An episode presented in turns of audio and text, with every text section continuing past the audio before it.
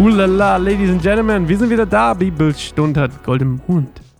Äh, wir sind heute angekommen bei 2. Samuel 20, Shebas Aufstand. Wenn ihr euch erinnert, wir kommen aus dem Streit um den König von gestern und ähm, es ist schon eine ganz schön krasse Kluft zwischen Juda und Israel vorhanden. Ihr erinnert euch die zehn Stämme von Israel sagen quasi, hey, wir haben eigentlich einen viel größeren Anspruch und wir waren eigentlich die, die auf David und wir sind eigentlich die, die, ne, äh, die, die, ähm, die auch die ersten waren, die gesagt haben, ja, wer soll wieder unser König werden? Und äh, die Judäer antworten darauf noch schärfer.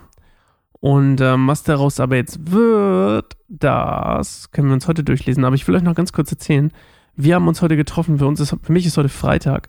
Und ähm, ich war die ganze Woche schon, die ganze Woche eigentlich schon ganz angespannt, weil wir haben heute einen Verein gegründet und hatten heute unsere Gründerversammlung. Das ist ziemlich aufregend gewesen und das war heute Morgen. Und deswegen war ich erstmal so richtig, ich bin danach erstmal so, und dann sind wir noch essen gegangen ich war danach so richtig so fertig. Und äh, dann habe ich jetzt gerade geschlafen, mit meiner Tochter zusammen eingepennt beim, ins, beim Mittagsschlaf und dann ging es mir richtig gut. Jetzt geht es mir wieder richtig, richtig sweet. Schön.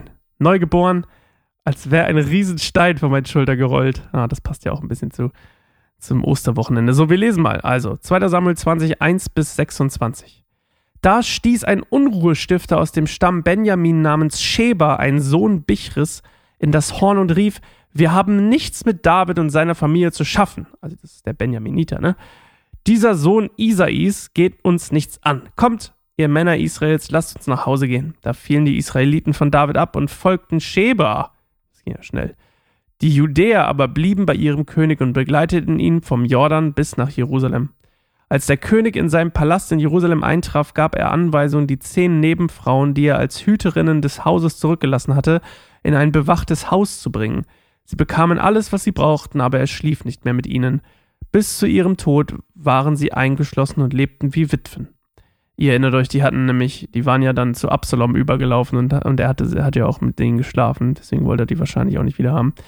Danach sagte der König zu Amasa, rief, äh, ruf mir innerhalb von drei Tagen die Männer von Juda zusammen und melde dich dann wieder bei mir. Amasa ging, um die Männer von Juda zusammenzurufen, aber es dauerte länger als die Frist, die ihm dafür zugestanden worden war. Da sagte David zu Abishai, Sheba, der Sohn Bichris, wird für uns noch gefährlicher werden als Absalom. Rasch, nimm die Männer des, deines Herrn und verfolge ihn, bevor er befestigte Städte einnimmt und uns schadet. Abishai zog mit den Männern Joabs sowie der Leibwache des Königs und den mächtigsten Kriegern Davids von Jerusalem aus und machte sich an die Verfolgung Shebas, des Sohns von Bichri. Als sie zu dem großen Stein in Gibeon kamen, trafen sie auf Amasa. Joab trug seinen Waffenrock und darüber einen Gürtel mit einem Dolch. Als er vortrat, um Amasa zu begrüßen, löste er heimlich den Dolch aus der Scheide. Wie geht es dir, mein Bruder? fragte Joab Amasa und fasste mit der rechten Hand des, dessen Bart, als wolle er ihn küssen. Amasa bemerkte aber nicht den Dolch, den Joab in seiner linken Hand hielt. Joab stieß ihn damit in den Bauch, sodass seine Eingeweide herausquollen und auf die Erde fielen. Er brauchte kein zweites Mal zuzustoßen, denn Amasa war sofort tot. Dann machte sich Joab und sein Bruder Abishai wieder an, an die Verfolgung Shebas. Also,